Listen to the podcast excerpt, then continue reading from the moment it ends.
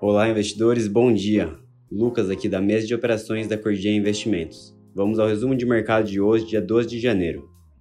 Hoje, o que deve movimentar o mercado pela manhã é o CPI nos Estados Unidos, dados da inflação ao consumidor americano, que deve levar a inflação anual para 7%, desafiando o entusiasmo dos mercados com o discurso de Jeremy Powell nesta terça-feira, que emitiu um comunicado menos hawkish do que o esperado e derrubou o dólar e puxou as bolsas para cima. Lá fora, além da inflação, o mercado acompanha também a divulgação às 16 horas do livro bege do Fed, pela primeira de oito vezes este ano. O relatório que resume as condições econômicas atuais dos 12 distritos do Federal Reserve.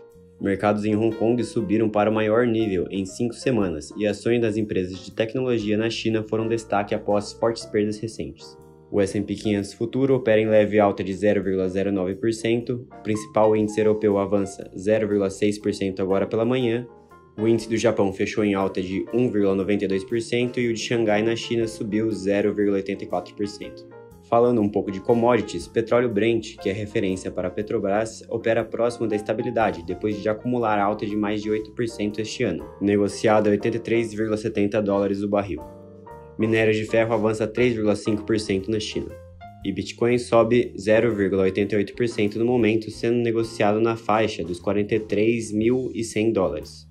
Já que no cenário interno, o IPCA registrou ontem 10,06% em 2021, o pior resultado desde 2015, durante o governo Dilma, quando o índice alcançou 10,67%, o que acabou vindo acima do esperado e não mostrando sinais de arrefecimento no curto prazo.